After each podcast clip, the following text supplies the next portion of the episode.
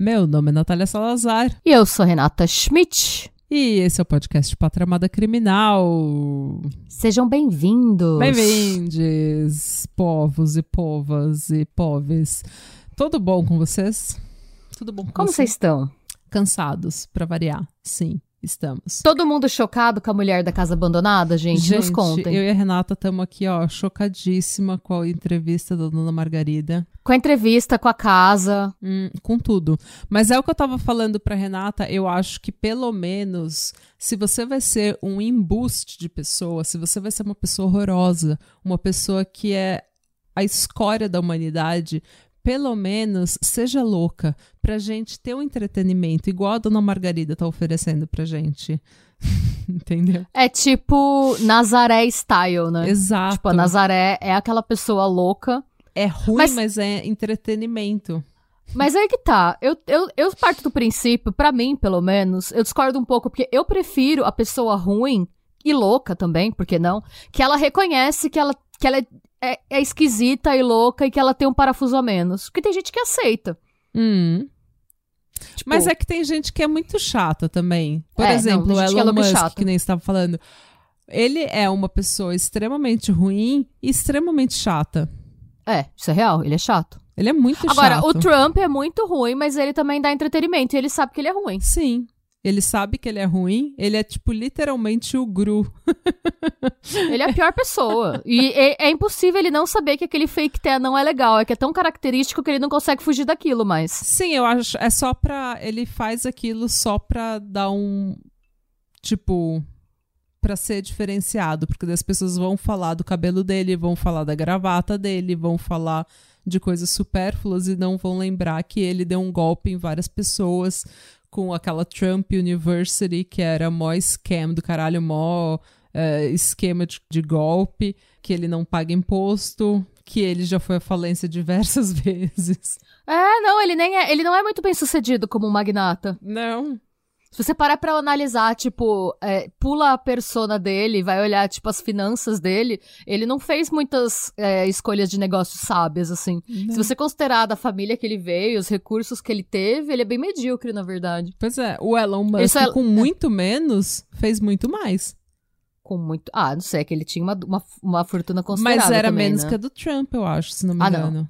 Ah, não sei, ele vem de uma família de produtores de diamante, né? Então, mas Exploradores- ele, entre aspas, ele largou a África do Sul e foi morar, acho que no Canadá, nos Estados Unidos, sozinho, como estudante, entre aspas, estudante pobre.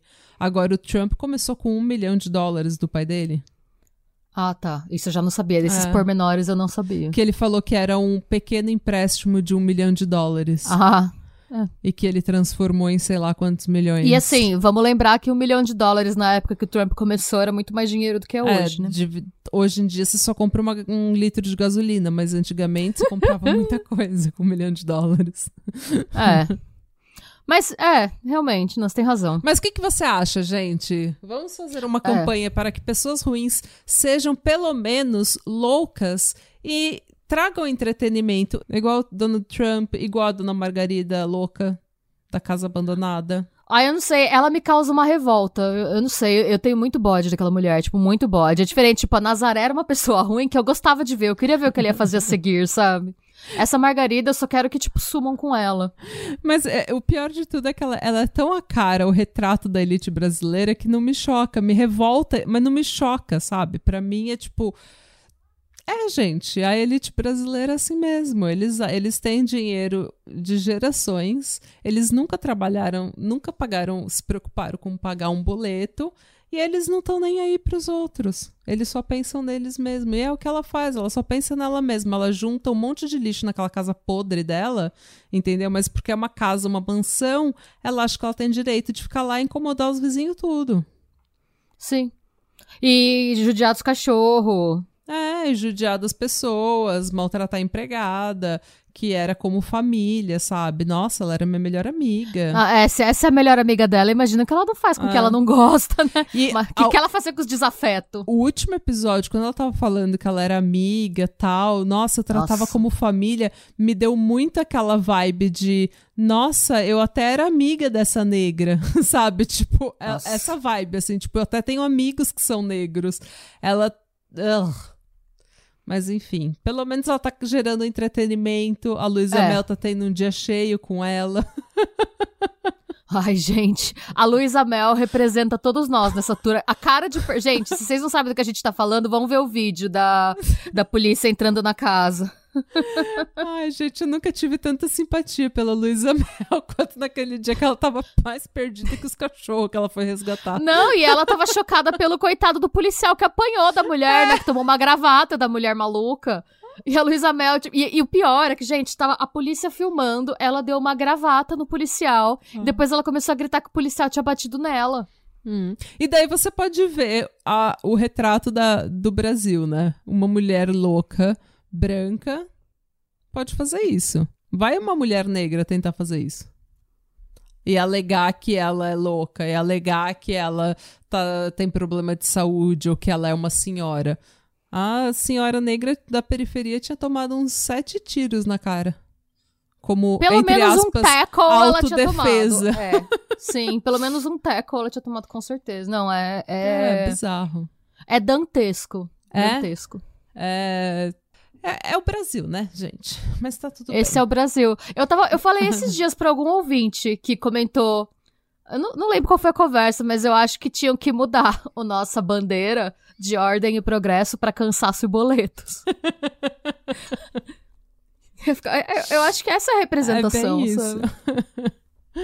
Ai, gente, é rir pra não chorar. Mas hoje eu vou falar, eu vou contar uma história para vocês, pra vocês esquecerem dos loucos do Brasil e pra gente poder rir dos loucos dos Estados Unidos. Porque Ah, é nada sempre melhor bom. do que rir de louco quando louco é gringo. Ah, eu adoro rir dos, dos gringos dos gringo malucos. dos gringos malucos, porque daí a gente esquece um pouco, sabe, das, das coisas que andam acontecendo no Brasil. Hoje eu vou falar de um caso que está sendo sensacionalizado como o assassinato da Cisne Negro. É o The Black Swan Murder. E é, tipo, muito sensacionalizado, mas eu acho que. Eu vou colocar as minhas considerações no final do episódio, porque elas são muitas e esse episódio é meio louco. E, E tudo, acontece, assim. é, e tudo acontece muito rápido. Tá bom. Então, vocês têm que, assim, ó, ficar comigo, porque tudo acontece em questão de meses. É tudo muito rápido. Tá bom. É tipo um relacionamento lésbico, muito rápido. Eu, usei várias fontes da CBS News, o programa 48 Horas, alguns trechos dele, o Oxygen, Showbiz Corner, mas o meu, a minha principal fonte foi um artigo extremamente completo, muito bom, da Alice Robb para Vanity Fair, de setembro de 2021. Ela acompanhou esse caso por três anos. Eita. Porque apesar de ser um caso recente, a história começou lá atrás. E ela estava acompanhando um outro, a história por um outro motivo e daí se desdobrou nisso que é. Então, o artigo da Vanity Fair tá extremamente completo. É o mais completo que eu achei, até porque não tem tanta cobertura esse caso. Eu acho que eu vi um podcast falando. Então, vamos lá. O Doug Benefield era um empreendedor relativamente bem sucedido. E em 2015, ele perdeu a esposa, René, para uma doença cardiovascular e ficou sozinho com uma filha de 15 anos chamado Eva, chamada Eva. É, segundo a Eva, foi ela que achou a mãe dela. E os pais dela se amavam muito, a família era super unida. E quando a mãe dela morreu, o Doug, tipo, ele assumiu bem o papel de mãe e de pai. Mas ele virou, sabe, ele virou aquela, entre aspas, mãe de menina, que fala de meninos, que fala de drama da escola, que fala de amigas, que fala de, entre aspas, coisas de menina. Ele é tipo um confidente, assim, da filha. Isso, ele assumiu o papel que antes era da René, ele assumiu e ficou super. Eles tinham uma relação super boa, eles eram super unidos, melhores amigos. É, E todos os dias de manhã, a Eva recebia uma mensagem de bom dia do pai dela no celular, junto com o versículo da Bíblia, que ele destacava para, tipo, ele escolhia para ela, para inspirar ela no dia, todo dia. Então era tipo, eles eram super entre aspas bonitinhos assim, eles eram super, sabe, pai e filha que acho que todo mundo quer ter. Em 2016, o Doug estava na casa do Ben Carson. Logo depois que o Ben Carson é, encerrou aquela tentativa frustrada dele de se tornar presidente dos Estados Unidos. Pra quem não sabe, o Ben Carson é um médico cirurgião. É, eu acho que ele é adventista ou evangélico. Eu sei que ele ficou muito famoso porque ele foi o primeiro cirurgião a separar é, gêmeas que eram grudadas pela cabeça. Gêmeas siamesas. Isso. E ele foi o primeiro que fez isso e ele tem até filme sobre a vida dele, acho que é com o Cuba Gooding, Gooding Jr., uma coisa assim. E ele tentou ser presidente dos Estados Unidos em 2016, não conseguiu. É, mas o Doug, ele era um republicano ferrenho, doador do Partido Republicano, bem envolvido com o partido, e ele conhecia várias pessoas que estavam apoiando o Ben Carson naquela eleição e dando dinheiro para a campanha do Ben. Então, em 2016, no verão de 2016, o Doug tinha acabado de perder a esposa. Tá. Que ela tinha. Acho que ela morreu no final de dezembro ou início de janeiro de 2016. Uhum. É, e ele estava lá nessa festa da, na casa, nesse get together na casa do Ben Carson. E foi lá que ele conheceu uma modelo e ex-bailarina chamada Ashley Byers. Tá. 30 anos mais nova que ele. E vocês sabem onde é que eu tô indo com essa história, Sim. né? Ele, obviamente, obviamente, ele falou: não posso namorar uma pessoa que é 9 anos mais velha que minha filha. Obviamente, ela é uma mulher de 24 anos com futuro pela frente, eu não devo me envolver. Eu vou achar uma pessoa da minha idade para me relacionar, que esteja que tem os mesmos objetivos de vida, né? Na verdade, tudo que ele pensou foi, nossa, imagina essa mina pelada, porque... Aos peitos. É, aos peitos. porque você pode ser republicano, você pode ser democrata, você pode ser o que for. Se uma mina 30 anos mais nova, que foi bailarina, imagina o quão flexível essa mina não é. Gente, é. é. exatamente isso que ele pensou. Porque é, isso, é, é porque nessa hora não pensou. tem Jesus que te salve, sabe? Que nessa hora o que vale é a sua piroca. É, desculpa. Não, ele não Uhum. Ele não pensou assim, nossa, de repente eu não devia ficar enchendo o saco de uma menina de 24 anos e eu devia ter uma mulher da minha idade. Não, ele pensou logo, ela é linda, porque ela realmente ela é lindíssima. É, ela é linda, ela tem belos peitos que, que na verdade estavam carregando uma arma no sutiã naquele dia. É mesmo? Sério, ela tava na festa com uma arma no sutiã. Ok. E ela, republicana, ferrenha, ela tava trabalhando na campanha do Donald Trump. Que boa pessoa. Boa pessoa. Eles começaram a conversar e eles ficaram Sabe aquela, aquela conexão instantânea que a gente ouve falar em todos os casos de true crime que a gente nunca viu na vida real? É, ele falaria, é, é, é que ele viu peitos, arma, Trump, Texas, carne vermelha. Olha onde minha perna chega. Aí ele pensou, Vixe. Exatamente. Tá bom. Exatamente. Mas o pior de tudo é que esse homem caiu de quatro por ela. Ele ficou super apaixonado por essa menina. E eles, come... eles tinham três paixões em comum, segundo a Vanity Fair: Deus, Trump e armas. Nossa, tudo para dar errado. tudo para dar errado, né? Então foi essas conexões instantâneas. É, segundo o Doug, eles começaram a conversar e nunca mais pararam. Natália, Deus, Trump e armas tem que ser o título desse episódio. Deus, Trump e armas. fazer uma tatuagem. Deus faz a pombinha, o Trump e uma AK-47. E uma arma. Ai, gente. Ai, tudo bem. Então, e ela lá, a, o cúmulo da breguice, carregando uma Na, arma no teta. sutiã, porque... Okay. Nas tetas, porque não basta você gostar de armas, você tem que carregar nas tetas, que é para você provar que além de. Você leva elas no coração, você gosta de verdade. Imagina o desconforto.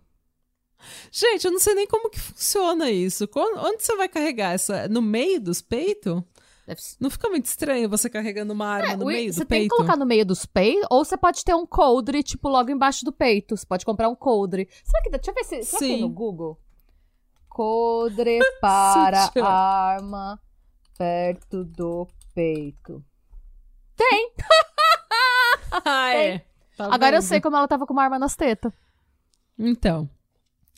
Ok. e agora você também sabe, ouvinte. Tem. Mas enfim, daí no dia seguinte, o Doug já mandou uma mensagem para ela dizendo: "Amei passar tempo em sua companhia". E imediatamente eles começaram a trocar mensagens, tipo chamando o outro de babe, chamando o outro de tipo my dear, sabe, meu querido, é, todo assim namoradinhos. Só que olha só, o Doug, logo em seguida, acho que uns dois dias depois, ele foi para Israel numa viagem de negócios e eles continuaram trocando milhões de mensagens e versículos da Bíblia. Porque, né, afinal de contas, é assim que você namora. E a filha, é... o que, que a filha dele achava? A filha dele parou de receber os versículos, então ele mandava o mesmo versículo para as duas. Tem e uma aí? nova filha agora. Essa me deixa mexer Não. nos peitos dela, né? Ai, corta isso, Natália. Nossa, gente, não, ah. sério. Esse, esse, episódio é patrocinado pelo Allen. Nossa, não, mano. Eu detesto esses homens podres que falam de Jesus, mas na verdade é igual. Ai, detesto. Por isso que eu prefiro esses roqueiros de 50 anos que pegam umas minas de 20, porque você espera isso deles. E eles sabem que é isso que eles querem da vida. Eles não, eles não vão falar, tipo, não, porque eu amo a Deus. Não, eles vão falar, cheats! Hum. Tipo, é. eu sou muito mais é igual... Michaels do que esse cara, sabe? Nossa, eu também. E, tipo, é igual esse povo republicano que tá agora querendo acabar com o casamento, o casamento gay e interracial nos Estados Unidos. Só que daí você vai ver, os caras estão tudo com, tipo, na terceira esposa já. Porque casamento é sagrado, é uma coisa de Deus, é. né? Mas enfim. O Doug, então, foi para Israel numa viagem de negócios e eles continuaram trocando essas mensagens e versículos da Bíblia e falando já que estavam, sabe, apaixonados um com o outro. Seis dias depois de se conhecerem, eles trocaram o primeiro Eu Te Amo. Muito bem.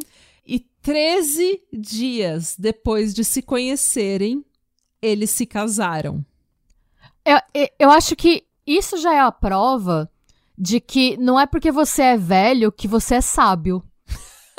Porque as pessoas falam, né? Não, com a idade vem a sabedoria. Não. A sabedoria viu os peitos dela e falou: hoje não, Faro. ah.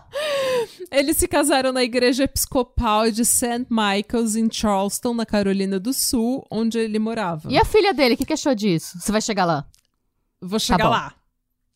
Eles casaram sozinhos. Claro que eles casaram. Sem contar pra ninguém. Eles casaram escondido. Nem mesmo pra Eva. E, tipo, a Eva era a melhor amiga do pai dele, do pai dela. De repente, ele chega em casa e fala: é, Eu preciso que você venha aqui, eu tenho uma coisa para te contar. E daí a Eva fala: Ai, a menos que você vá pedir ela em casamento, eu não tô interessada. E daí ele fala: Então, a gente tá casado. Foi assim que a Eva descobriu que eles estavam casados. O único, a única testemunha do casamento era o amigo do Doug chamado é, Trip Cormany, que oficializou o casamento. E você sabe que a coisa tá certa, que você tá no caminho certo quando você não tem, nem, quando você nem ousa contar para absolutamente ninguém o que que você vai fazer e você quer o mínimo de testemunhas do seu plano. Daí você sabe que é, esse é o caminho, tá certo. Parabéns. e quem que era a Ashley Byers? Hum. Que agora é Ashley Benefield. A Ashley, ela tinha treinado balé desde os 8 anos de idade. E ela chegou a largar o ensino médio para se dedicar para dança. Porém, quando ela tinha 21 anos, a realidade da profissão começou a bater na porta dela.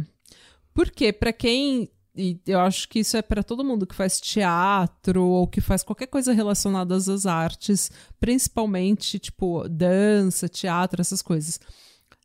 Existe um número muito limitado de trabalhos. Mesmo nos Estados E os Estados Unidos é um dos melhores mercados, né? Mesmo lá. Sim, porque os Estados Unidos, em qualquer cidade de 10 mil habitantes, eles têm uma companhia de teatro. Sim. É impressionante. Mas eles são muito focados em cultura, esse tipo de coisa. Eles têm muito mercado. Mas mesmo assim, é muito limitado, porque não é toda cidade que tem uma companhia de dança, não é toda cidade que tem uma companhia de teatro, não é toda cidade que tem mercado para isso, que tem cultura de ir ao teatro. Normalmente nas grandes cidades, daí você tem umas é, pequenas companhias de dança, as grandes companhias de dança são super concorridas. E quem treina balé sabe que você treina desde os 5 anos de idade. É uma coisa, assim, é uma, um comprometimento para sua vida. E ela também, ela tinha algumas. o balé é uma é uma arte que exige muito do corpo da pessoa e exige características físicas bem específicas do corpo da pessoa. E a Ashley, ela era um pouco mais curvilínea e um pouco mais baixa do que a maioria das bailarinas. Então ela perdia logo nas nos testes, ela já perdia o papel, sabe? Porque enfim. Ah, eu, eu li é... sobre em algum lugar, gente, que eu não vou lembrar onde, mas é porque você tem que ter um peso que o bailarino que vai contracenar com você, dependendo do espetáculo, tem um movimento que você pula e o cara te ergue com uma mão só. E para ser fácil é. de você fazer esse movimento, a mulher tem que ser muito leve. Tipo, muito leve. Hum. Não, tem vários movimentos que a mulher tem que ser muito leve. E mesmo os homens não podem ser pesados porque eles têm que ser super Mas eles têm que ser extremamente fortes. Ser... É bizarro. Sim, mas você não pode ser extremamente musculoso. Você tem que ter, ser super magro, mesmo tendo, sendo muito forte. Porque você vai. Se você for muito musculoso, aquilo vai te, vai te limitar. É. Vai, é, vai limitar sua flexibilidade, seu, sua movimentação. Mas enfim, então é uma coisa assim, é muito rígido com né, o, o tipo de corpo que eles aceitam é, no balé. Bem, é quase uma e... ginástica olímpica em termos de exigência de corpo, né? Sim. Então, assim, ela começou a perder empregos tanto pelo corpo dela, quanto pelo, pela pura quantidade de empregos, que era muito poucas para os milhões de talentos, muito mais talentosos que ela, é, que estavam procurando e concorrendo por esses empregos. Então ela começou aos 21 anos, ela começou a ensinar balé para crianças, ela começou a costurar fantasias para recitais e fazer bico de modelo. Só que esses bicos de modelo, ela até conseguiu um portfólio legal, mas nunca viraram uma carreira. Tá. E a Ashley já tinha sido casada antes. E o casamento tinha terminado super mal e com ela bem traumatizada, aparentemente. No diário dela, que ela mantinha, ela escreveu que entre aspas, tudo que eu quero é amar e ser amada. Eu quero ser uma esposa, eu quero ser uma mãe. Por favor, Deus, me traga o homem que você escolheu para mim. Ai, desculpa, Ai, eu acho super brega. é muito brega. não fiquei comovida, assim, zero comovida. Com, com, até agora, a única pessoa que eu tô gostando é a, a Eva, dessa tour toda.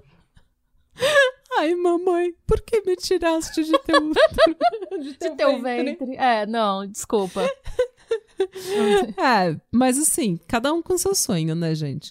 Em 2015, ela conheceu ninguém mais, ninguém menos que o ídolo dela, Donald J. Trump. Ai, meu Deus. e segundo a Ashley, ele ficou tão impressionado com o patriotismo dela que ele ofereceu um emprego para ela na hora. Foi o patriotismo dela que convenceu. O patriotismo. ah, mas ó, se você é uma menina super bonita e daí você fala tudo que o Donald Trump gosta de ouvir, armas, é, Republi Partido Republicano e patriotismo. E, pa é, e, patriotismo. É óbvio que ele vai ficar impressionado. Só que eu acho que o Donald Trump, ele simplesmente tratava ela como ele trata todas as mulheres. Ou seja, infantilizando a mulher e objetificando. E objetificando. Sim. Entendeu? Porque é assim que ele trata absolutamente qualquer mulher na vida dele. Então ele provavelmente viu que ela era super bonita e que ele ia, ela ia ser por, por ela ser fanática por ele e pelos Estados Unidos e por ele armas. Ele podia mandar ela pra dar para quem ele quisesse, para quem ele precisasse. Tipo, eu preciso de um favor aqui. Não, eu não Vai penso lá, aquela isso. pessoa. Eu penso, que não? Não, eu penso que ele, tipo, o Donald Trump ele é esperto, ele sabe que eh, tudo é uma questão de imagem. Então você ter Tá. jovens mulheres junto com ele é muito bom, porque ele é um porco assediador que objetifica mulheres e ele sabia que algumas acusações disso viriam à tona durante a, a campanha presidencial, porque sempre vem à tona durante a campanha Ah, tá, presidencial. entendi. Então, as feministas iam cair matando em cima dele, Com razão. com razão, e ele ia falar: olha aqui as minhas mulheres, as mulheres pelo Trump. Entendeu? É- Tá. É, essa, essa é a tática que todos os políticos usam. Você pode ver, é, tem é, todas as vezes que tem gays for Trump ou black for Trump, sabe? Homens é, negros pelo Trump. Aquilo vira uma coisa, tá vendo? Eu não sou racista porque os Sim. negros me apoiam. O, o próprio Bolsonaro se cerca com aquela, aquele, aquele gay argentino, que eu nunca lembro o nome dele. Ah, enfim, é Que- tipo o gays de direita, né?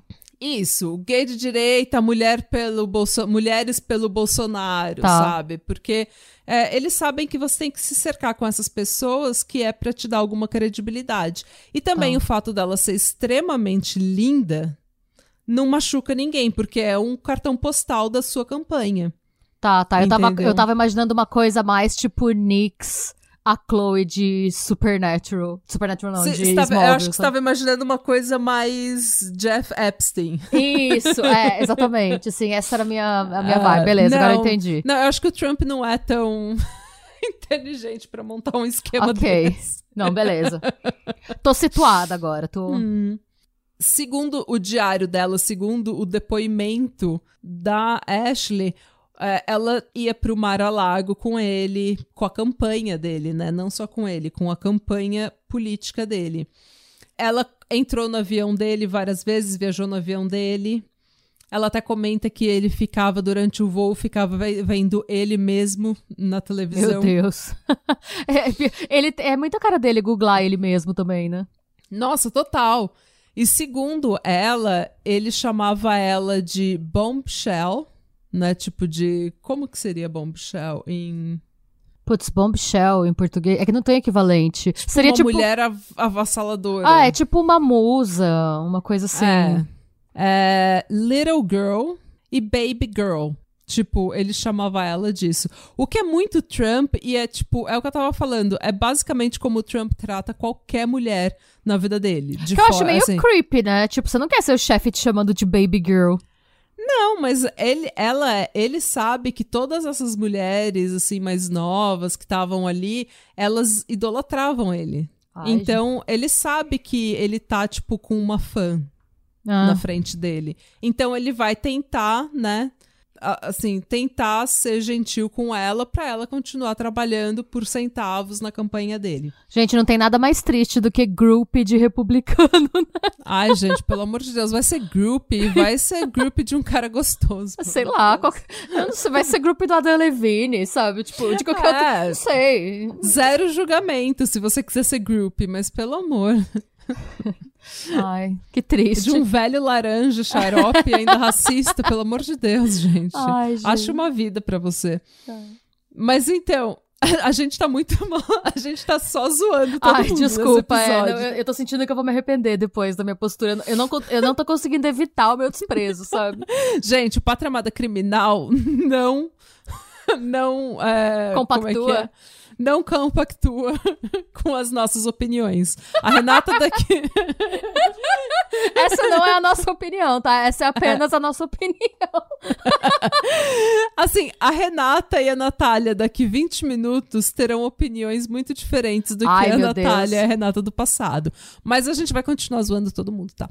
Porque hoje a gente tá bem palhacita. Nossa, não é, desculpa, eu tô amarga. Eu acho que é minha TPM, assim. Eu tô ouvindo essas coisas e tá me dando um ranço, sabe? Mas um ranço. Gente, eu tô amarga porque os republicanos nos Estados Unidos literalmente votaram pra não codificar o casamento gay. Aí, tipo, o direito de casamento gay. Então vamos, sabe? Não, é, tipo. Enfim. Es- essa é a gente que a gente tá falando. É, mas então, e daí o Donald Trump começou a tratar ela assim, sabe? Como ele trata qualquer mulher perto dele. Ou seja, infantilizando e objetificando, e ela lá, ai, nossa, ele pediu minha opinião para escolher uma gravata. Eu sou especial. Ai, nossa, eu sou especial. E segundo ela, ele prometeu para ela um emprego na Casa Branca quando ele vencesse a eleição. Bom, ele venceu. E aí? Obviamente que esse emprego nunca se, né? Porque ele devia prometer isso para absolutamente toda mulher gostosa que ele conhecesse. É, vale apontar que depois que essa tor toda aconteceu, mostraram. mostraram uma foto da Ashley pro Donald Trump e ele disse que ele não tinha ideia de quem ela era. Meu Deus, gente, que bad. Tem foto dele na internet com ela, do lado dela, sorrindo. Ele podia Tipo, googlar, ele- né? Se ele tem esse trabalho de, de ver ele mesmo na TV, ele podia googlar se ele tava com essa mina pra falar, pra fingir, pelo menos, né? Tipo, você podia pelo menos ter falado, nossa, sim, ela trabalhou na minha campanha, não lembro o nome dela, tudo bem, não lembro exatamente Uma moça ela linda, começou, fala uma isso, moça gente. bonita, sabe? Sério. Mas não, ele falou, não tenho ideia de quem ela é. Ai, que triste. É um tapa na cara da Ashley muito grande, né? Mas bem feito por você ser grupo de republicano velho laranja racista. É isso que Tá você ganha, tá vendo? Ó, ó a É você recompensa que você teve. Tá bom? Vai ser grupo de gente boa. Militamos agora com as grupos. Eu não sei nem que militância foi essa. Eu também não sei que lado que a gente tá. Se é pra você, tipo, ser grupo de um velho, seja grupo de um velho roqueiro, sabe? Ele vai lembrar de você Seja depois. grupo do Alice Cooper, que é um velho super Sim. maravilhoso, gente boa, sabe? É, acho que ele é republicano também, mas super Ah, gente é? boa, super querido. Eu acho que ele é meio conservador, mas ele é tipo. Não é conservador, tipo, não gays não casem ou mulheres não abortam. Ele é conservador, tipo. É porque ele é velho. também, né? ele é velho, ele é rico, então ele é branco. Mas ele é uma pessoa super fofa. Seja group dele, sabe? Você vai ter mais retorno emocional e talvez até mais retorno financeiro sendo o grupo do, do Alice Cooper.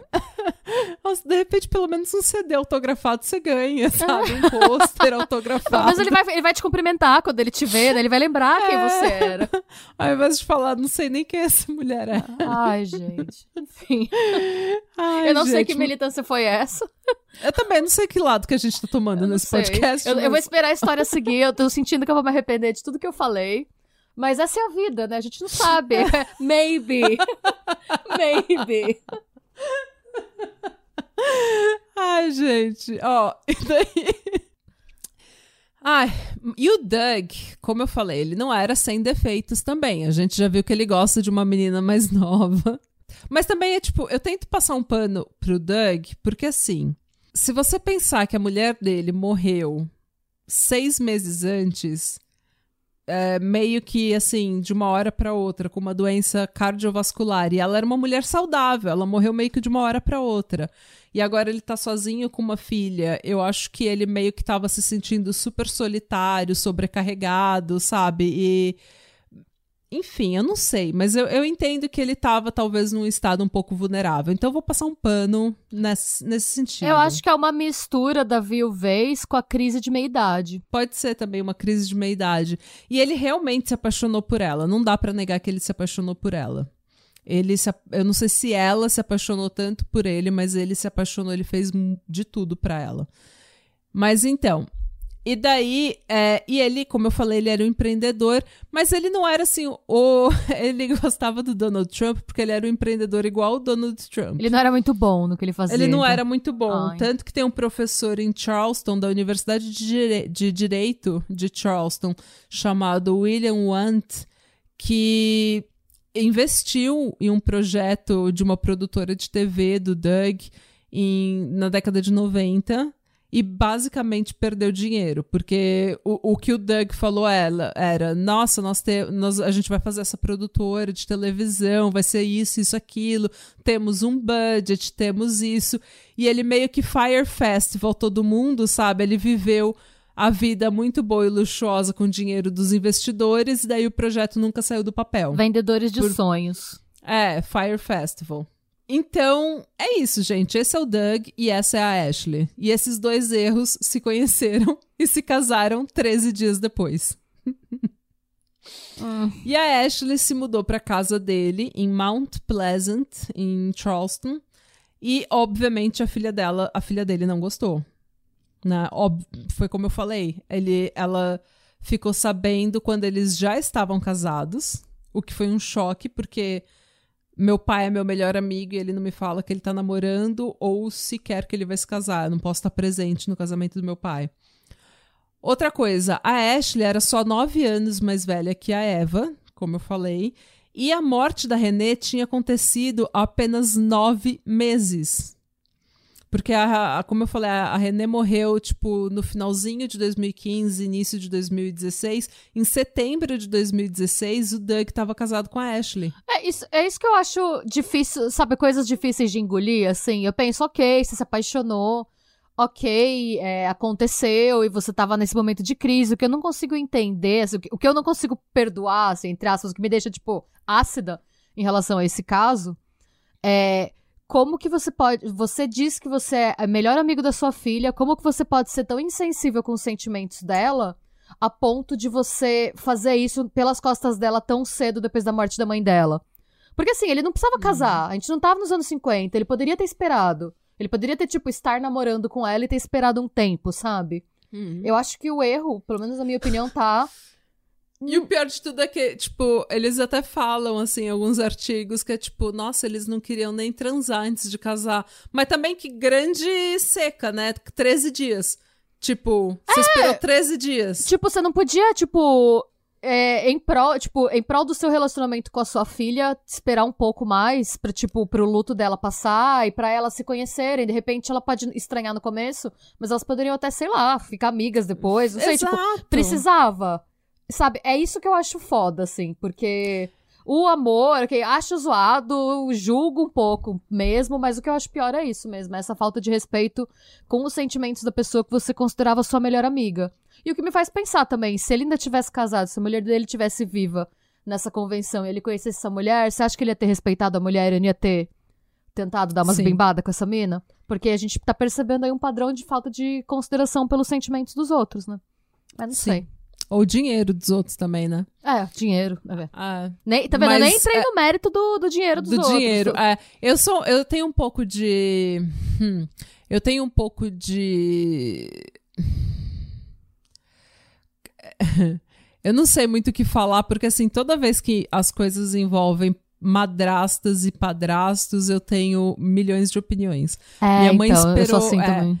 Minha mãe esperou um ano para se casar com o meu padrasto. Na verdade, minha mãe ficou solteira por 15 anos, sem namorar ninguém sério realmente. E dela se casou com meu padrasto depois de um ano, sabendo que ele me respeitava, que ele era uma pessoa decente e tudo mais. Só que mesmo assim, eu e o meu padrasto, a gente tretou a vida toda. E para mim, pessoalmente, é, eu ainda tenho vários traumas desse tipo sabe? Várias eh, cicatrizes desse tempo. Então eu fico imaginando, porque, tipo, uma adolescente de 15 anos, ela não escolhe ter uma menina de 24 anos, de repente, morando na casa dela, sabe? Nove meses depois que a mãe dela morreu. Uh, ela não escolheu nada disso. Ela, o pai dela simplesmente falou: Ó, tá aqui, essa casa é minha, agora essa mulher é minha, essa mulher mora na minha casa e você tá aqui, aceite. É o que eu acho que é uma falta de respeito com todo mundo que não ele mesmo, sabe? E a vontade da piroca dele, porque na real, mesmo que eu antipatize com a grupo do Trump, Imagina você mudar para uma casa depois de 13 dias de conhecer um cara e, na boa, você tem 24 anos. Você vai fazer umas coisas idiota da sua vida mesmo. Claro. Mas você tá indo direto pro ambiente hostil. Porque você tá indo pra uma casa em que, na, na moral, ninguém gosta de você. E a pessoa que gosta de você provavelmente passa o dia fora. Não, e tipo, não é justo com uma menina de 24 anos você falar, ó, agora você é uma madrasta e você tem que fazer essa menina de 15 anos ser sua amiga. Sim. É o que e eu você é. tem que viver bem com ela. Não é justo. Não é justo. Não, não é justo. Esse, tipo, ele, enquanto meio que chefe da família, entre aspas, né? Tipo, chefe da família que tá vivo na situação, uhum. a gente esperava um pouco mais de sabedoria e de jogo de cintura dele, né? Mas aí a gente volta pro lance de que não é porque você é velho que você tem alguma coisa na cabeça, né? Não. Mas, e, e, é, enfim, e eu acho que Normalmente, por exemplo, quando meu padrasto começou, casou com a minha mãe, ele tinha acho que uns 35 anos e ele nunca tinha tido uma enteada. Então, obviamente que para ele enfrentar uma Natália adolescente, birrenta, chata, é, mala como eu era e ainda sou, não é uma coisa fácil. Mas eu sempre parto do. Ele tinha 35 anos, eu tinha 15. A decisão foi dele, ele pediu minha mãe em casamento. Sim. Ele sabia que você tive... estava lá. é, ele me conhecia já. E ele, assim, eu não tive escolha nenhuma na, na situação. Eu só tava acompanhando tudo. E de repente tem uma pessoa morando na casa comigo. E tudo bem, deu tudo certo. Ele nunca me desrespeitou, mas mesmo assim a gente tretou muito. E isso já me deixou com muitas cicatrizes. Então você imagina Tipo, uma menina de 24 anos, você não pode esperar que ela tenha a maturidade que o meu padrasto tinha com 35. Sim. E então, assim, os dois, as duas eram imaturas e uma delas, entre aspas, escolheu isso, mas ela tinha 24 anos. Era como se fosse uma outra adolescente escolhendo é, isso. Real. Entendeu? Então, quem escolheu essa situação realmente foi o Doug. Que ele era o mais novo, ele era o mais velho, ele tinha 50 e poucos anos. 54 na época, sabe? Então, sei lá. Eu tenho várias, eu tenho muitas opiniões sobre madrastas Nossa, sim, eu também. Eu tenho muita. é, é, é, Estão as duas com gatilho aqui, são duas palhacetas. As, as duas estão pistola. ai, ai. Mas então, então a, Eva, adolescente, irritada, frustrada, e eu acho que ela nem era tão difícil assim, porque a Eva, ela é um amorzinho, assim, ela é super boazinha, ela tem aquela. dá pra ver que ela é uma pessoa boazinha. Mas ela é adolescente, todo adolescente é mala. E tá tudo bem também, porque essa é, é assim que tem que ser.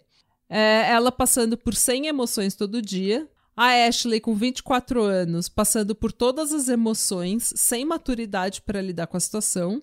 Um mês depois do casamento, quando ela não conseguiu se aproximar da Eva, a Ashley ligou para aquele amigo que tinha oficializado o casamento dela, o Trip Cormani, dizendo que ela estava desesperada. E segundo o Trip Cormani, ela estava histérica no telefone. Ela estava desesperada porque o Doug ia largar ela e escolher a Eva. E ela falou: tudo que eu queria era que ele me escolhesse. Tipo, ela tava brigando pela atenção desse homem com como se ela tiver, é, como se ela tivesse alguma chance de concorrer com a filha dele, sabe? E o pior de tudo é que tem, eles, a gente sabe que tem mãe e que tem pai que escolheria o marido e a esposa ao invés dos filhos. Nossa, sim. Mas eu acho que o Doug não faria isso. Ou ele pelo menos tentaria não fazer isso. Mas mesmo assim, eu sei que a Ashley estava desesperada porque ela estava competindo com a Eva pela atenção do Doug. Já casados, a Ashley sendo uma bailarina e o Doug sendo um investidor, um empreendedor, ele resolveu investir no sonho da esposa, que era ter a própria academia de dança. Ok. E assim eles fundaram a American National Ballet, que era uma companhia de balé inovadora. E, assim, no papel, essa companhia é maravilhosa. A missão da companhia era criar um espaço para dançarinos de diferentes raças, corpos e estilos. Eles queriam confrontar a branquitude e o classicismo dentro do balé. Nossa, que o... democrata da parte deles. Eu achei maravilhoso. Sim. Porque a Ashley tinha passado por isso. Ela tinha o corpo dela, assim, não era, entre aspas, padrão pro balé. Então ela tava. Ela queria uma companhia de dança que aceitasse todos os tipos de balé, todos os tipos de treinamento, todos os tipos de corpo, de raça. E o balé é uma, é um, é uma arte extremamente branca, né? E bem classista também, né? Sim. A primeira pessoa que eles contrataram para a companhia foi uma mulher chamada Sarah Michelle Muravsky, não? Muravsky. Uma dançarina que tinha uma altura acima da média e que perdia diversos trabalhos por causa disso, assim como a Ashley. Outra contratada foi a Hannah Manca. O nome dela é Manca com K, mas é muito engraçado. O nome dela é, mas ela ser uma bailarina que chama Hannah Manca é Hannah engraçado. Manca é muito engraçado, gente. Ela era mais baixa do que a média e também, assim como a Ashley, mais baixa, perdia papéis por causa disso. O outro contratado era o Christopher Charles McDaniel, que era um homem negro que estava acostumado a ser o único negro da companhia de dança, sabe? Aquele um negro. então ele estava super, assim, obviamente que ele não gostava de estar sempre rodeado de branquitude e que ele queria, quando falaram dessa diversidade de corpos e de raças e etnias, ele ficou super interessado. Então, tanto que eles atraíram dançarinos até do exterior, da Alemanha, da Argentina, da Estônia, sabe? Começaram a se aplicar para ir é, trabalhar com a companhia de dança deles. Porque realmente era uma coisa diferente, moderna, sabe? Para frente. E, diferentemente de outras companhias, a American National Ballet oferecia oito meses de contrato, o que é muito bom, convênio médico e visto americano para quem fosse de outro país. Nossa, que bacana. Muito bom. É, ao todo, eram 47 dançarinos. O que, para uma companhia que está só começando, gente, é muito, é muita gente. E todos os dançarinos se mudaram para Charleston, na Carolina do Sul onde eles foram incentivados, né? Tipo, meio que pressionados, assim, olha, é, aluguem um apartamento nesse condomínio de luxo, porque é do lado do estúdio. Então a gente está incentivando todos os dançarinos a alugarem é, apartamentos aqui. Eu não sei se o Doug não tinha algum dinheiro envolvido nisso daí, entendeu? Que ele tentou fazer um comercial desses condomínios de luxo para conseguir colocar gente lá. Não sei se ele não ganhou um dinheiro por fora fazendo esse povo assinar contrato de aluguel. Ai, total, porque senão ele, ele não ia se importar onde a pessoa mora. É, eu também acho. Mas eles incentivaram todos os dançarinos, então, a, a assinar um contrato de aluguel num condomínio de luxo. Às vezes até a, o condomínio deu uma patrocinada na companhia. Sim, provavelmente. É, e segundo as informações que a companhia passou para os dançarinos, esse condomínio de luxo ficava dois minutos do estúdio, que era um estúdio maravilhoso que ficava do outro lado da rua. E eles iriam, inclusive, construir salas de ensaio no andar térreo do prédio desse, desses apartamentos de luxo. Então ia ter um próprio espaço da companhia em que eles pudessem só descer de elevador e treinar, sabe, e dançar. Ah, conveniente aí. Okay, conveniente, vantagem. né? E daí que, que a maioria assinou, né, esse contrato de aluguel num apartamento de luxo. No dia que eles chegaram em Charleston, eles foram recebidos com uma festa, sabe, com tipo pizza, bebidas, não sei o quê e um photoshoot, tipo um ensaio fotográfico, tipo Project Runway, quando o Tim Gum e a Heidi Klum vêm receber todo mundo, sabe? Aquela coisa bem. Bem show chique. business. É. E daí eles deram entrevistas e falaram: Nossa, tô super empolgado com essa nova companhia de dança, super moderna, um negócio super inclusivo, diversificado, blá blá blá. E tiraram fotos e tudo bem. E tava todo mundo muito empolgado, muito empolgado, porque é uma companhia com um budget de 2,5 milhões de dólares. Oh! Uma missão nobre, inovadora, moderna e que estava dando oportunidade para muita gente, inclusive gente de outros países. Porém, como tudo que é muito bom para ser verdade, normalmente é. Ah. Imediatamente os dançarinos começaram a notar vários problemas. Um, eles não tinham ideia do que eles iam performar ainda, tá? Tipo, não tinha sido decidido o que, que eles iam fazer naquela temporada.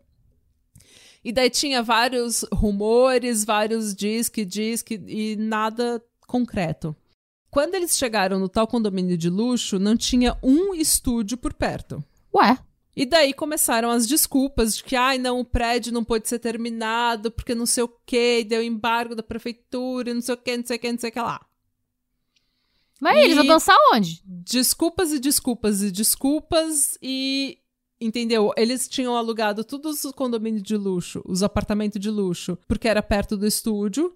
E agora não tinha um estúdio perto do, do apartamento. E eles vão pagar como os, os condomínios de luxo se eles não estão recebendo, porque eles não estão dançando? Então, Deixa, tá. tá. Depois de receber todas essas desculpas, eles foram mandados para um, entre aspas, estúdio temporário. Que era um estúdio que não tinha nem janela, longe pra cacete e que mal tinha espaço para todo mundo. Era um estúdio podre. E mesmo com todos esses perrengues, o Doug e a administração da companhia, eles estavam falando que o, a visão da companhia era de que viraria um conservatório, um reality show, uma linha de roupas, sabe? Tipo, que o, o Doug era engenheiro e que ele ia fazer um sapato especial pra, sabe, aquela sapatilha de. Olha ele fazendo a Fire Festivização de mais um empreendimento. Gente, total. Total.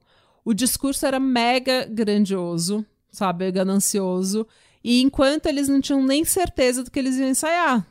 Os dançarinos internacionais não tinham nem chegado ainda. Eles ainda estavam em casa, vendo tudo isso acontecer pelo Facebook e falando, tentando entrar em contato com o consulado, tentando entrar em contato com a companhia e não recebendo apoio nenhum da companhia. E eles, gente, eu, eu disse não para oportunidades boas de emprego no meu, no meu país.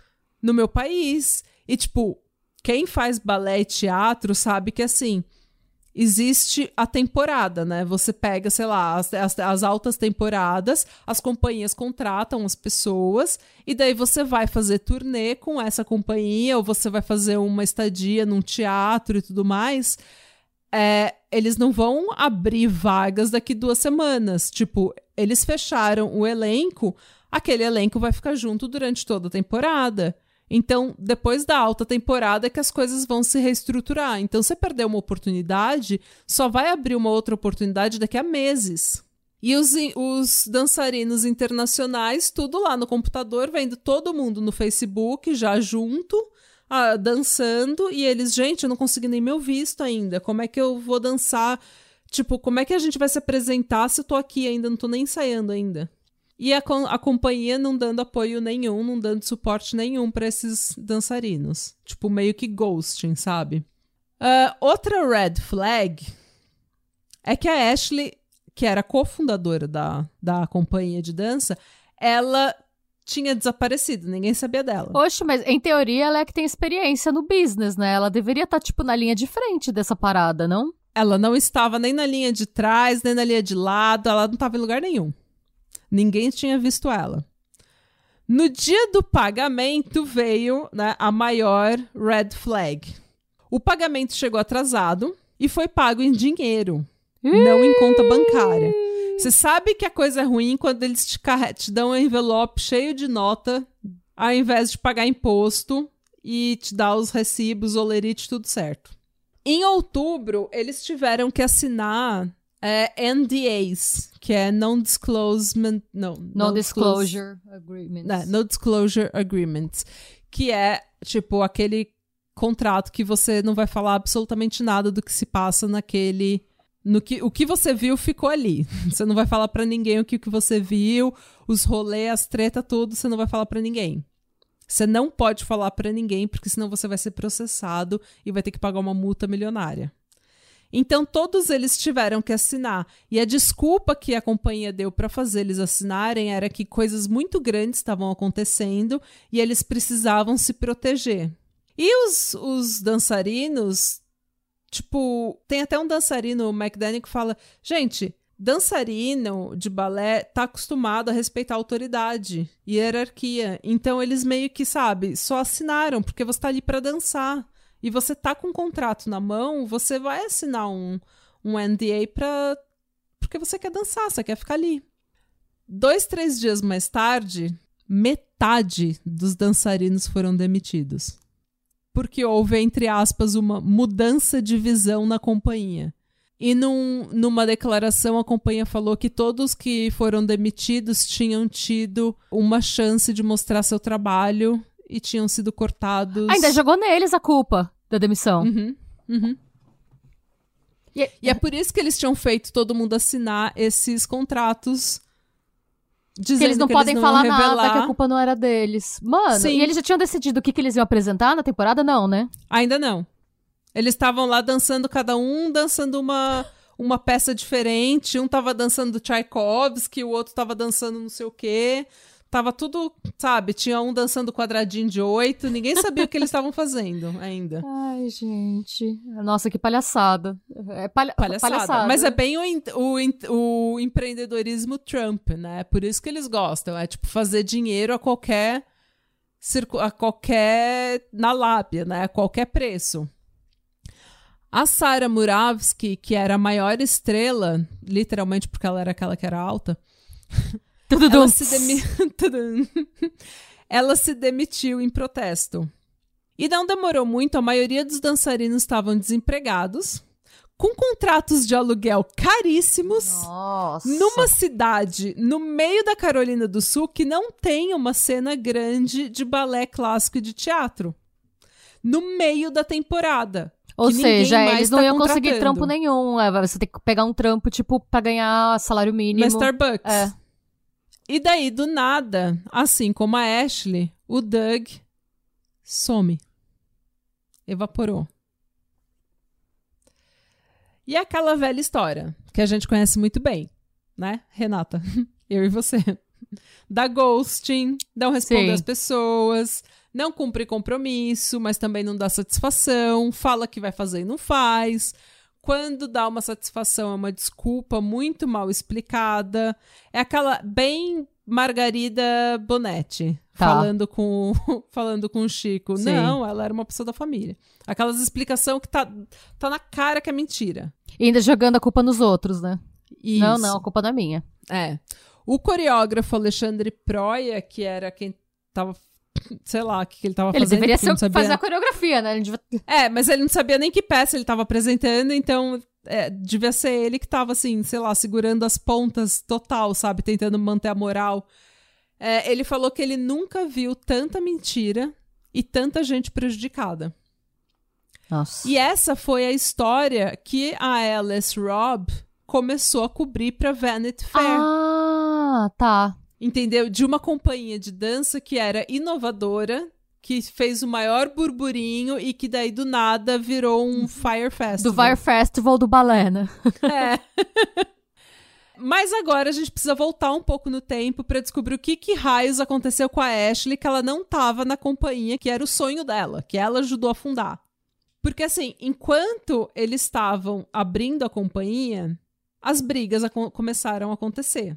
Porque um, esses dois erros casaram depois de 13 dias, sendo que uma semana ele estava em Israel. Sabe? Eles se casaram depois de conversar por SMS. Versículos da Bíblia. É.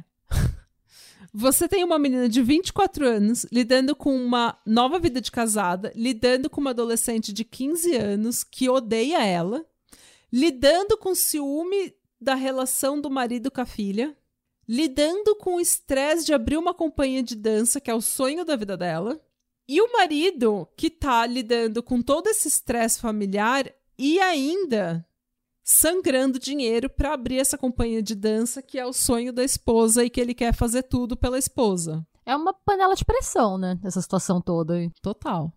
Então, obviamente, essas brigas começaram e porque existia muita diferença de idade e de maturidade, as brigas começaram a ficar tóxicas. Um belo dia, o Doug sacou uma arma. Porra! Numa outra briga, ele, ele atirou pra cima, uma, ficou uma bala no teto. Numa outra, ele socou a parede, que afinal de contas ele é um homem branco, né? Tem que socar o drywall. Porque socar uma parede de concreto ele não vai, né? Mas o drywall, que é tipo. A viga de madeira ele- ninguém soca, né? Não, mas a drywall que você olha pra ela, ela racha, daí todo, todo fortão quer socar numa briga. E até o cachorro da família levou, porque ele Hum. teve uma briga que o cachorro começou a pular nele, acho que porque o cachorro ficou estressado com tudo que estava acontecendo, e a gritaria e o fervor todo. E daí o, o Doug não, tipo, meio que. Bateu no sabe, doguinho. tipo, é, sabe quando você meio que é, faz meio que de reflexo? E ele deu um tapa no cachorro. Tá. Mesmo assim, logo depois da briga, eles tiveram uma festa de casamento pra eles. A festa que eles nunca tinham tido. E daí eles tiraram fotos lindas juntos, projetaram toda a alegria do mundo, do casal republicano perfeito, sabe, temente a Deus. E sobre isso, a Ashley disse: Eu sou uma dançarina de balé. Eu sou treinada a sorrir e performar, não interessa o que esteja acontecendo na minha vida.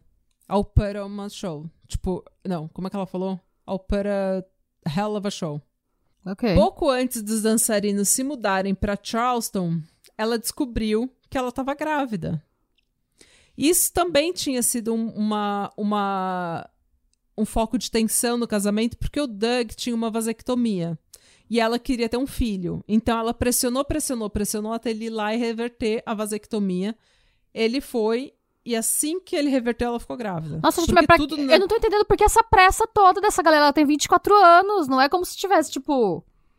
Pra quê? Isso tudo aconteceu, tipo, em um mês e meio, tá ligado? é. Tipo, dois meses. Pra você ter uma ideia, eles casaram em setembro.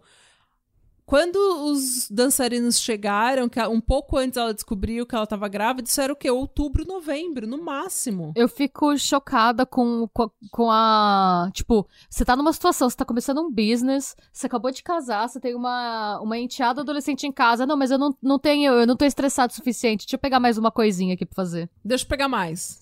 Mas daí, beleza. Daí, a gravidez da Ashley foi terrível.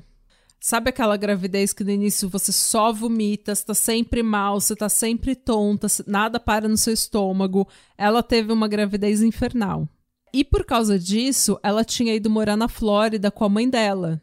E pelo que dá, assim, pelo que a gente entende, isso foi uma decisão dos dois. Tá. Porque no início, eles ainda estão trocando mensagem de amor, de carinho, falando, ai, eu estou tô morrendo de saudade. Ele, ai, fica bem, relaxa, descansa. Tomara que você não fique mais tão mal, não sei o que, se recupera. Eles estavam ainda todo amorosos. Quando os dançarinos chegaram em Charleston, que ele estava fora de casa, essa mulher dirigiu os 500 milhas até da Flórida até a Carolina do Sul, entrou na casa deles, empacotou tudo que era dela e vazou. Sem dar satisfação, tipo, como uma criança, um, um comportamento que você espera de uma menina de 24 anos. Ela fugiu de casa. Ela literalmente fugiu de casa. Mano. E ao invés de confrontar o marido dela como uma pessoa adulta, ela deixou uma carta de quatro páginas onde ela mencionou 21 motivos pelo qual ela queria o divórcio. Gente, ela terminou com ele por tópicos explicativos por carta. Exato. Daí ela escreveu na carta assim: você grita, você xinga, você joga e quebra as coisas, você sacou uma arma, você colocou uma bala na parede, essa casa não é segura, tem mofo preto nas paredes, a água dessa casa é ruim, as tomadas são expostas, não tente me contactar. Ela ainda reclamando da casa, gente. eu é tô a minha parte entender. favorita. Ela, tipo, ela foi morar lá. Tipo, ela não tinha nem onde morar, praticamente. Ela foi morar lá, na casa do cara, ainda tá, tipo, essa casa mofada. Gente. Ela escreve assim: não tente me contactar ou me assediar, ou eu chamarei a polícia e pedirei uma ordem de restrição contra você. Não me ligue e não ligue para minha mãe. Nós não atenderemos. Tipo, olha que infantilidade dessa pessoa. Mas é- Ela tá é. grávida, você tá grávida Mas aí ela. de um é. homem e você não tem a cara de olhar no olho dele e falar: olha, não tá dando certo, eu acho que a gente precisa tomar um tempo, foi tudo muito rápido, vamos respirar. Vamos dar um passo pra trás, né? Vamos dar um passo pra trás, cada um, né? Vamos tentar respirar um pouco, porque não tá dando certo. Ela, não, ela não teve a maturidade. Ela foi lá, empacotou as coisas dela quando ele não tava em casa e deixou uma carta. É muito infantil. Nossa, gente. É.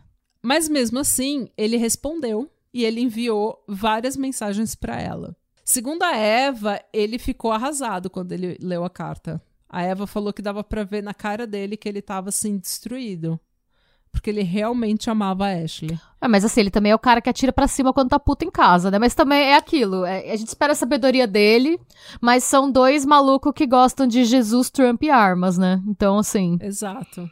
Não dá pra esperar muito. É, né? a Lanta lá tava com uma arma Mas- nas peitas no dia que eles se conheceram. Ela achava que quando eles tretassem, ele ia fazer o quê? Ele ia jogar flores pra cima? Exato. Ah, né, Elisa?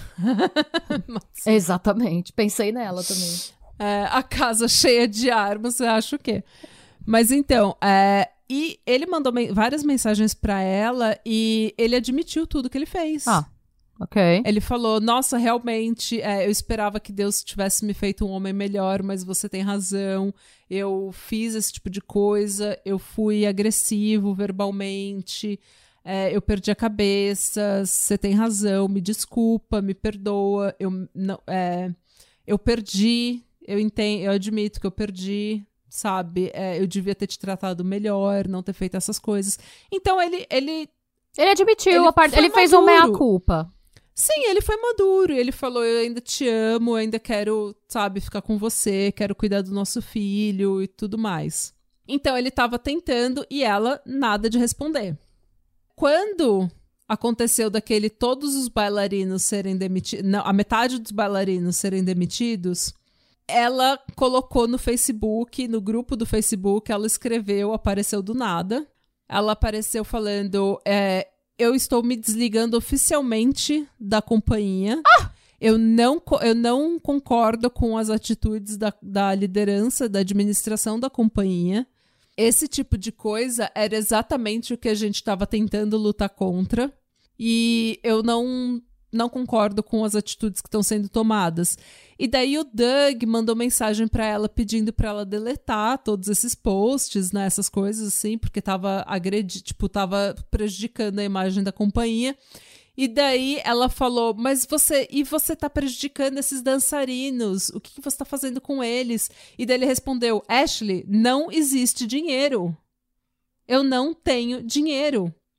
Porque esse budget de 2,5 milhões de dólares nunca existiu. Ah. Era um budget que ele precisava. Tá. E daí ele falou: eu vou abrir a companhia e eu vou arrecadando esse budget, sabe, no decorrer do tempo.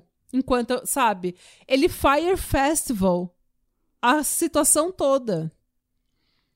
Mano. Tipo, ele não tinha dinheiro, mas ele falou para todos os investidores que ele tinha ele continuou bancando a vida dele. E a companhia foi precisando de dinheiro e foi acontecendo tudo muito rápido e ele não foi conseguindo levantar fundos a tempo de pagar as contas. Então ele escreveu para ela: Ashley, não existe dinheiro. E na Flórida, a Ashley não estava melhorando. Ela foi em tudo quanto é médico, ela não conseguia se livrar do enjoo, ela sempre vomitava, nada parava no estômago, ela estava perdendo peso, ela tinha muita dor no peito, que eu acho que provavelmente deve ser queimação, coisas assim de grávida. Coisa de grávida, sabe? E daí ela meio que entrou, começou a ficar mais zureta. Nossa. Melhor Gente, resumo. essa história, começou- essa história tem tudo. Essa história tem tudo. Tem arma, tem Jesus, tem Trump, tem gravidez, Tem mulher agora- tem mulher zureta. Ela, muito assim, alucinada, ela tirou algumas, alguns fios de cabelo dela e mandou para um laboratório. Pra ver se ela tava sendo envenenada? É. E o laboratório, que era o mesmo laboratório que fez um laudo sobre a Brittany Murphy e que fez um relatório bosta sobre a Brittany Murphy falando que ela tinha sido envenenada e que depois foi desmentido, fez o mesmo relatório para Ashley. Eles constataram que a Ashley tinha níveis altíssimos de alumínio, cobalto, zinco e bárium. E que ela tinha sido deliberadamente e sistematicamente exposta a essas toxinas por um indivíduo que eles identificaram como um envenenador. Tá no relatório, envenenador. Mano, isso é tão irresponsável. Tipo, da parte do laboratório. Gente, tá- qual que é o problema da humanidade? Tá todo mundo errado nessa história. Até agora Ninguém só tá- a Eva é. tá salvando. Que tá lá no Gente, rolê dela. Só porque ela tem ninguém 15 anos. não deu- Não deu tempo dela fazer merda ainda. Gente, ninguém tá certo nessa história. Não tem como não zoar o povo dessa história, porque ninguém se salva. e assim como o relatório da Brittany Murphy foi desmentido mais pra frente, porque ela morreu mesmo por causa do mofo na casa dela. Ela morreu de pneumonia de mofo. Minha avó ficou na beira da morte por causa de pneumonia de mofo. É extremamente perigoso isso. A Ashley eles também deram esse, esse relatório e depois um toxicologista, um expert, falou que esse relatório era fraudulento, que não tinha cabimento.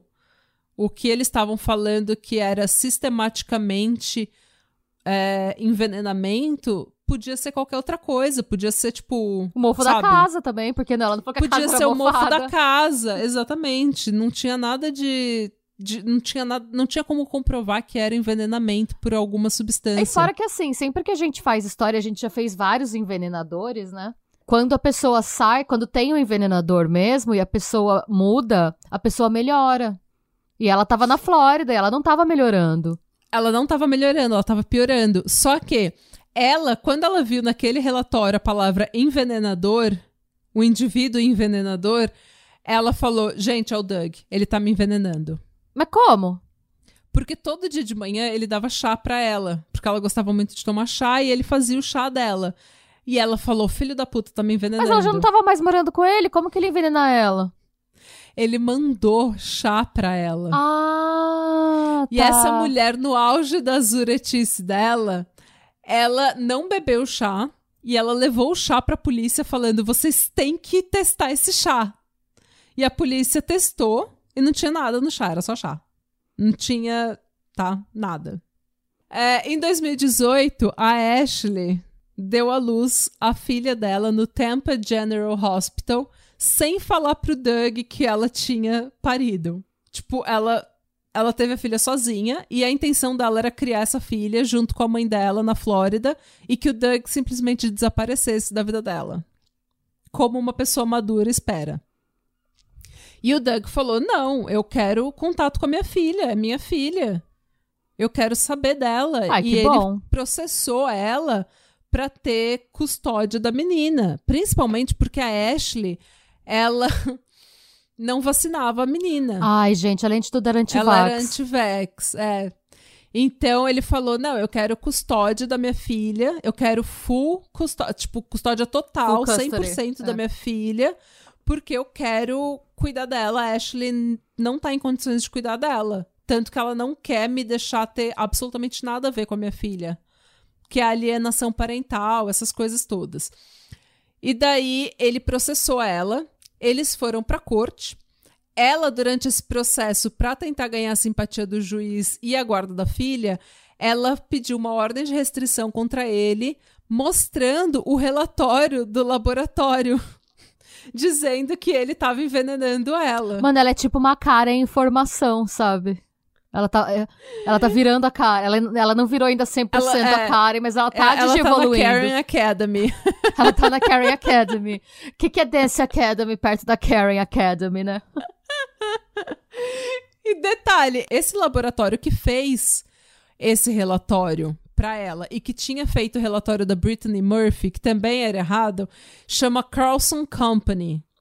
E eles falaram que eles não têm nada a ver com a Carlson Company que fez o relatório da Brittany Murphy. E que fez tantos outros relatórios errados. Só que eles ainda chamam Carlson Company. O, res- o químico responsável ainda é o mesmo. E eles ainda estão no mesmo endereço. Ai, gente, só tem picareta nessa história, Natália. Gente, ninguém tem. Não dá pra. Não dá pra ler essa história e não, não dar risada. Que é tipo, é bizarro. Essa história é a mulher da sanidade abandonada. Bom, a casa dele, pelo que você falou, não tá num estado muito bom também, né? A casa dele tá chegando lá, né? Com as tomadas expostas, o mofo, aquela casa nada segura, né? Mas e daí, o que aconteceu? O juiz, a juíza, né, Diana Morland, ela falou que não existe nenhuma prova, nenhuma, uma única prova com credibilidade de que o Doug envenenou ou fez qualquer tipo de coisa para a esposa. E também não existe prova de que a esposa foi envenenada ou sofre de qualquer doença. Mesmo assim, ela submeteu a filha dela, bebê, aí numa tipo câmera de desintoxicação fazer 26 tratamentos, numa câmera de oxigênio que os o, o que- pessoal que é mergulhador e tipo, quando você sobe muito rápido você tem, é, tipo, o seu pulmão não. É, tem que desco é, descomprimir, né? É, o seu pulmão não descomprime. A mesma co coisa quando você, quando você é bombeiro e você é, tem que apagar um incêndio, alguma coisa, e você respira muita fumaça, você tem que ir nessas câmeras de oxigênio para fazer tratamentos para meio que desintoxicar. E dela fez a filha dela bebê, que era completamente saudável, e ela fazer 26 sessões numas câmeras dessa para que elas se desintoxicassem de todos os venenos. É... Mas bem, mesmo depois de tudo isso, mesmo com o julgamento da custódia ainda em andamento, o Doug começou a falar com a Ashley de novo. Ai, não.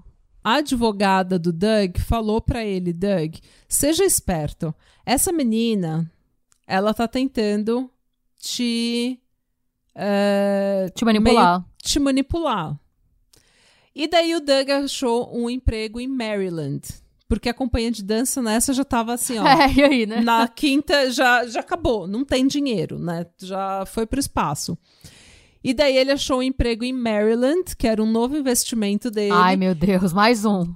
É, e daí a Ashley falou: tá bom, vamos se mudar então pra Maryland. Ah, mas. Ah, ah.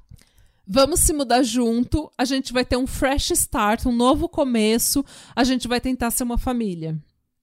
Isso tudo enquanto eles ainda estavam. Na, na, treta do tribunal. No, na treta do tribunal.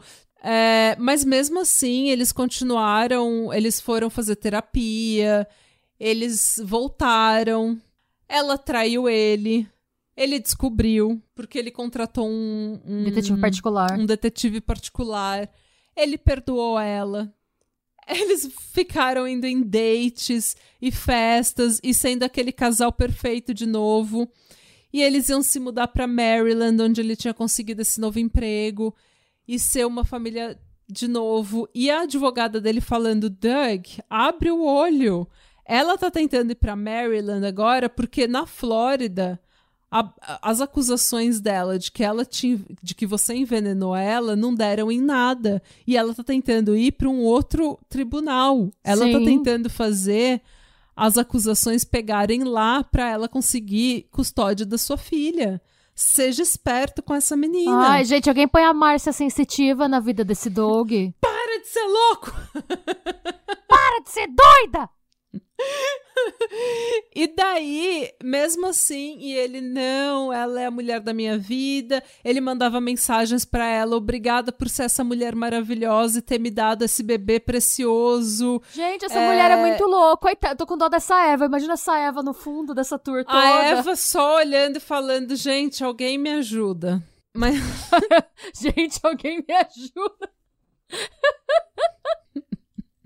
Só que mesmo com tudo isso acontecendo, o Doug não confiava na Ashley. Ela já tinha traído Ashley... ele. É, e a Ashley não confiava no Doug. Porque a Ashley achava que ela tinha sido envenenada pelo Doug, e o Doug achava que não só sabia que ela tinha traído, mas ele também achava como que você vai confiar numa mulher que foi na justiça dizendo que você envenenou ela? Eles não se confiavam, mas eles se amavam, era um relacionamento tóxico. Nossa, eu tô caralho. exausta só de ouvir, imagina viver isso. É, eu tô exausta de contar também, eu não sei nem como que os ouvintes estão numa hora dessa. é... E daí o que aconteceu? Uma bela noite, o Doug foi ajudar a Ashley na Flórida a empacotar as coisas dela e da filha, porque eles iam se mudar para Maryland. Porque mesmo não confiando um no outro, eles estavam decididos a tentar fazer a família funcionar. Três dias depois disso, eles iam ter uma reunião pelo Zoom, porque isso já era na pandemia. Eles iam ter uma reunião no Zoom para discutir a custódia da filha com o juiz.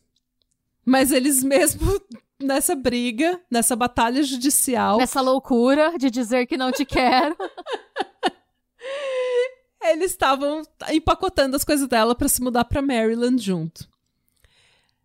E daí no outro dia, a Eva não recebeu uma mensagem de bom dia com um versículo que ela recebia todo dia.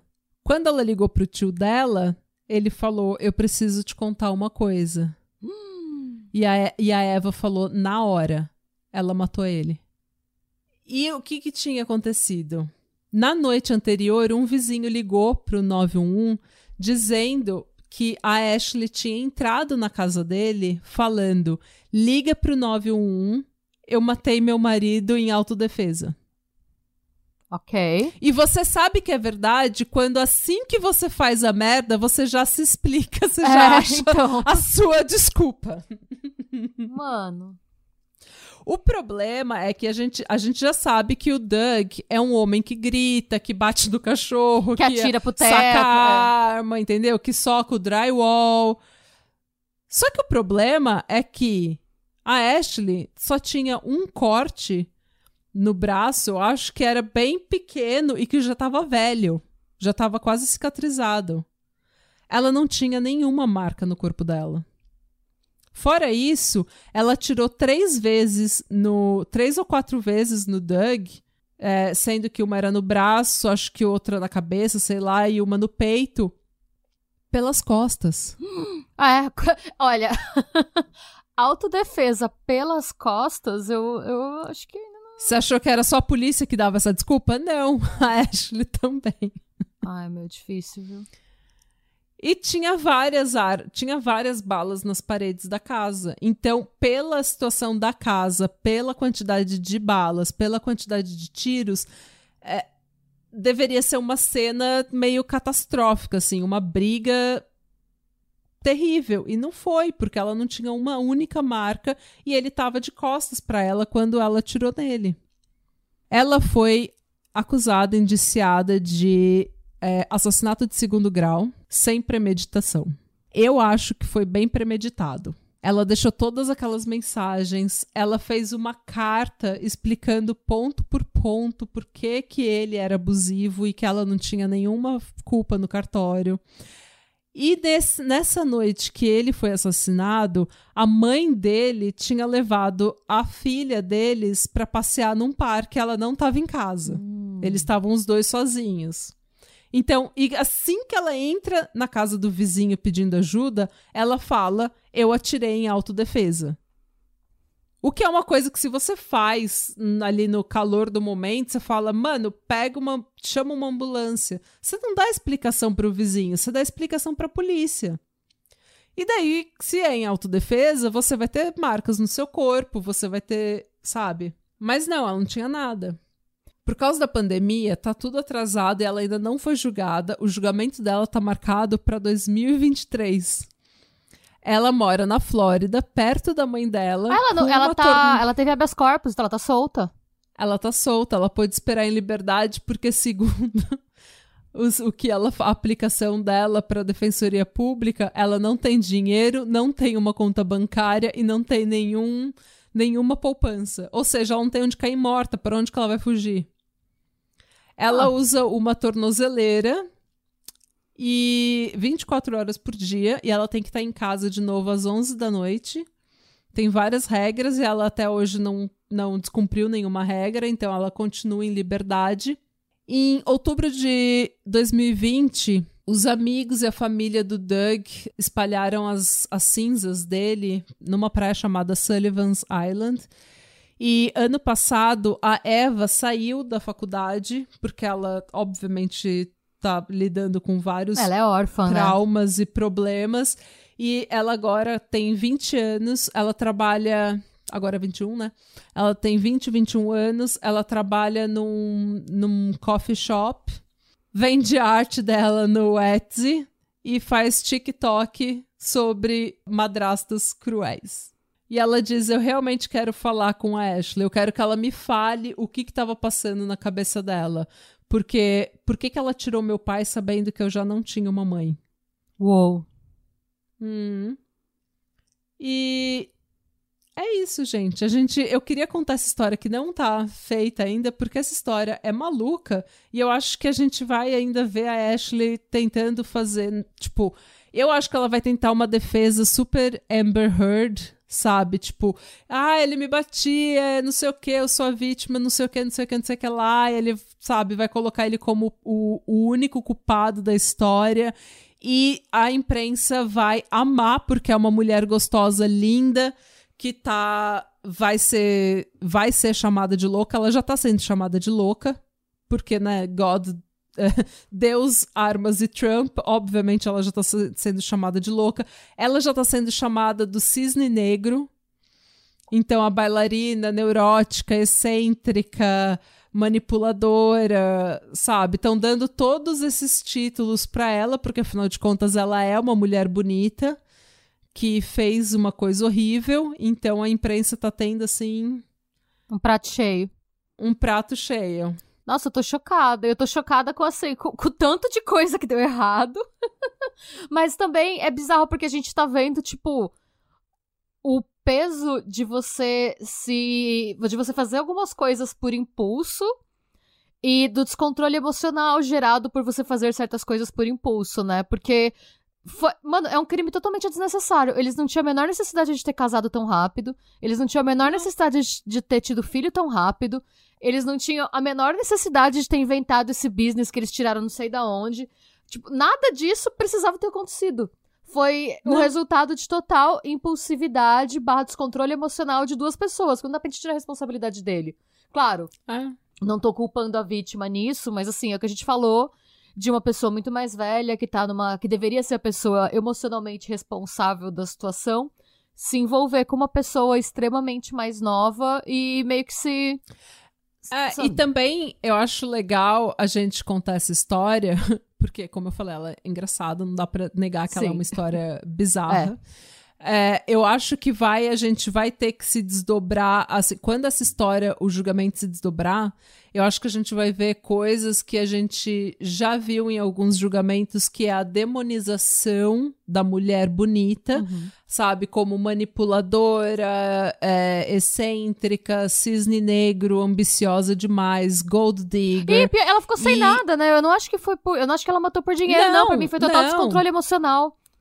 Sim, e eu acho que vai juntar um pouco desse negócio da Margarida Bonetti das teorias de conspiração, Sim. porque eu acredito que a Ashley, ela jurava de pé junto que ela estava sendo envenenada. Sim. Envenenada.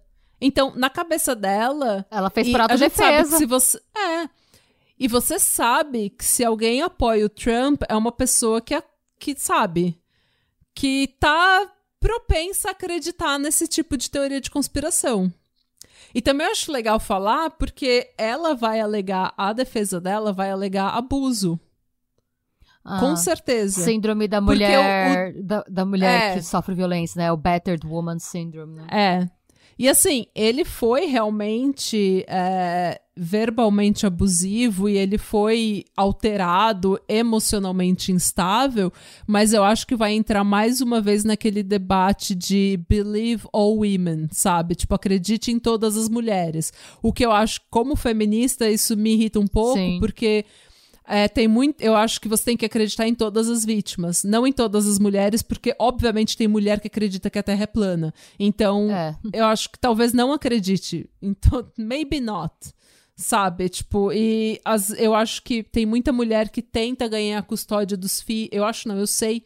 A gente já falou várias vezes nesse podcast de mulheres que tentam ganhar a custódia dos filhos ou dinheiro alegando estupro, alegando abuso sexual ou abuso doméstico. Isso é raro, a gente sabe que é raro, é menos de 10% dos casos, acho que é 7% dos casos. E é extremamente difícil de provar abuso sexual e violência doméstica, a gente sabe disso, mas ao mesmo tempo esse, é, eles vão tentar usar esse, sabe, esse abuso, vítima, ai, a mulher vítima de abuso, tentando se defender. E eu acho que ela não era uma mulher vítima de abuso. Eu acho que ela era uma mulher que acreditou piamente nesse laboratório falseta. É. Que, porque ela tinha essa teoria de conspiração na cabeça dela e ela achou que ela estava defendendo ela e a filha dela. Ah, e também eu acho que assim, o cara, ele tá. Ele, obviamente, ele enfrentou as consequências de ser imaturo e de pensar com a, com a piroca. Mas hum. ninguém merece morrer por ser assim, né? Eu acho que é isso. Nada não, tira, tipo... claro que não. Então, é, assim, querendo ou não... Justifica. É, nada justifica. E ele amava ela. Ele amava ah, ela. Tanto, ele tentou ele... voltar, ele mandou chá, chá pra ela tomar pra ajudar com o enjoo, mesmo eles estando separados. É, ele amava ela, é, claramente. Ele realmente. É, pior, é, é, uma situação que poderia ter sido completamente evitada se eles não fossem tão impulsivos, se eles não tivessem necessidade de Eles- é, é. É. Nossa. E eu acredito que ela acreditasse realmente que ela estava sendo envenenada, porque num jantar de família ela perguntou pra Eva se ela não tinha, se ela se sentia segura com o pai dela, porque ela achava que ele tinha envenenado a ex-mulher. Ah, tá. Ela criou então, Então- toda uma teoria da conspiração que ele era um assassino de mulheres na cabeça dela. Isso. E ela perguntou pra Eva, que com- de quem ela não gostava, ela perguntou: "Você se sente segura com esse homem?" Você não acha que ela pode. Eu não, eu não manjo dessas coisas, tá, gente? Inclusive, ouvintes que são médicos, se puderem contar pra gente. Mas eu sei, é, por alguns casos até que a gente já fez, que tem algumas mulheres que têm algumas gravidezes que são atípicas, que tem alguns casos de psicose, né? Pós-parto. Nossa, é a minha cara ter isso. Pós-parto, pré-parto, durante o parto. Mas, mas tem, tem umas mulheres que têm uma psicose, né? A Andrea Yates é um caso desses, né? Que ela tinha isso, tipo, comprovadamente ela tinha uma doença, ela tinha que ser medicada, mas ao mesmo tempo ela não podia estar medicada enquanto grávida por conta dos remédios. Então, é, Uhum. os médicos chegaram a falar que ela não poderia estar grávida, ela não poderia mais ficar E ela grávida. tava sempre grávida. Ela tava sempre grávida porque ela não acreditava em contracepção, né? Então, Hum. será que não poderia ser um caso, tipo, dela ter alguma coisa que não foi diagnosticada por ela ser anti-vax e anti-exame e anti-tudo, dela ter alguma psicose, assim, tipo, por conta dos hormônios? Porque, pelo jeito, ela começou a pirar real depois da gravidez, né? Sim. Real mesmo que ela começou a, pirar como, tipo, acreditar a- nessa é, teo- Isso. teoria de conspiração foi depois da gravidez que ela começou a passar mal. Que ela passou muito mal. E. Ai, gente, é muito triste. Tipo, ela é uma menina de 24 anos naquela época, sabe? Que ela. Eu sinto um pouco de pena Sim, dela, não, porque eu acho que ela tá numa situação que. E eu quero saber também qual que vai ser o papel desse laboratório, gente. Que ele, tá- eles, Eles teriam que ser responsabilizados. Sim. não, e assim, para pra pensar. Tô- é, Obviamente, esse é um caso mais drástico, né? Mas imagina, por exemplo, sei lá, o quanto de, de família que esse laboratório não deve ter destruído. Tipo, não, o seu avô morreu, mas ele foi Uhum. envenenado por alguém. É. Tipo, E eles ainda estão sendo usados, é, os relatórios desses, desse laboratório ainda é usado em corte, ainda é usado em tribunal. Então, gente. Em 2019, teve um caso de uma pessoa, de uma mulher que é, alegou que tinha sido dopada com GHB, uma coisa assim. Eu não sei qual que é o, o detalhe do caso, mas era um caso desse em que o relatório desse laboratório foi usado no tribunal. E a gente não sabe se é um relatório verdadeiro. Porque claramente eles gostam muito De dessa... acusar, Eles gostam de- de, acusar. o envenenador. É. Ai, gente, não. Entendeu? É difícil, porque eles têm que ser, querendo ou não, essa empresa tem que ser responsabilizada, porque eles não estão mexendo com coisas levianas, sabe? Não. Nossa. E é isso, Muito gente. bom o caso, amei. É muito louco Nossa. esse caso, né? Gente, que viagem. É, Sabe por que a gente não ficou sabendo disso? Porque tava todo mundo obcecado com o Tiger King nessa época. É. Tava todo mundo odiando a Carol Baskin, então ninguém prestou atenção nessa maluquice aí. Porque se fosse um tempo normal, ia estar todo mundo falando disso. Ah, então, eu acho que mais gente tem que saber desse caso. E gente- eu tô louca pra quando o julgamento dela começar, pra gente ver que desdobramento que isso vai ter, né? Porque eu acho que vai ter, como eu falei, vai ter muita questão de, eh, de, de feminismo, de abuso, ciclo do abuso, e também vai ter essa questão de responsabilidade desse, desse laboratório. eh, sei lá, eu acho que vai ter muito desdobramento ainda. A gente vai saber de muita coisa Sim. que a gente. e se você quiser updates deste caso, faremos um episódio de updates quando os updates vierem. Sim. Tá certo? E se você gostou desse episódio, dá um, um cinco estrelas pra gente em todos os lugares que você puder. Segue a gente em todos os lugares que você puder. Lembre-se que nós temos um canal maravilhoso no YouTube, lindamente tocado pela Dona Schmidt. Yay, obrigada. Onde nós lançamos vídeos de true crime e coisas bizarras todos os domingos à tarde. Sim, prestigiem-nos, tem estreia, vocês podem entrar no chat com as tias e com outros ouvintes. Sim. Gente- Às vezes eu lembro que eu tenho um canal no YouTube, eu vou lá e falo com você. Sim, às vezes a Natália entra, eu tento entrar quase sempre, mas às vezes eu também durmo. Mas a gente tá quase É. sempre lá. Às vezes eu durmo porque eu durmo cedo, gente. eu sou velha. Nossa, Natália, mas estreia tipo três da tarde daqui pra suas quatro Do da tarde. Brasil. Não, meio-dia. Três da tarde do Brasil. Meio-dia do Brasil. Abafa. Tá bom, corta isso. Não- A gente entra. Corta, a, a Natália gente entra quando a gente. Quando a gente quando, ó, é, problemas de força maior não, não entram no nosso caminho, a gente entra. Problemas de cama maior. De cama maior não entra. Pois é, mas eu não tô dormindo tão cedo agora porque eu tô largada no crossfit. Eu sou a mulher da academia abandonada. Eu não. mas eu vou voltar pro crossfit e vou começar a dormir cedo de novo. Muito bem. Depois das férias. Depois das férias. Depois do verão. e é isso, gente. Sejam bons. Busquem conhecimento. Não se casem com uma menina de 24 anos que carrega arma nos peitos. Porque de repente ela te mata. É, eu não tenho conselho melhor que esse pra dar. Tchau. Tchau. Adebraço. Slone.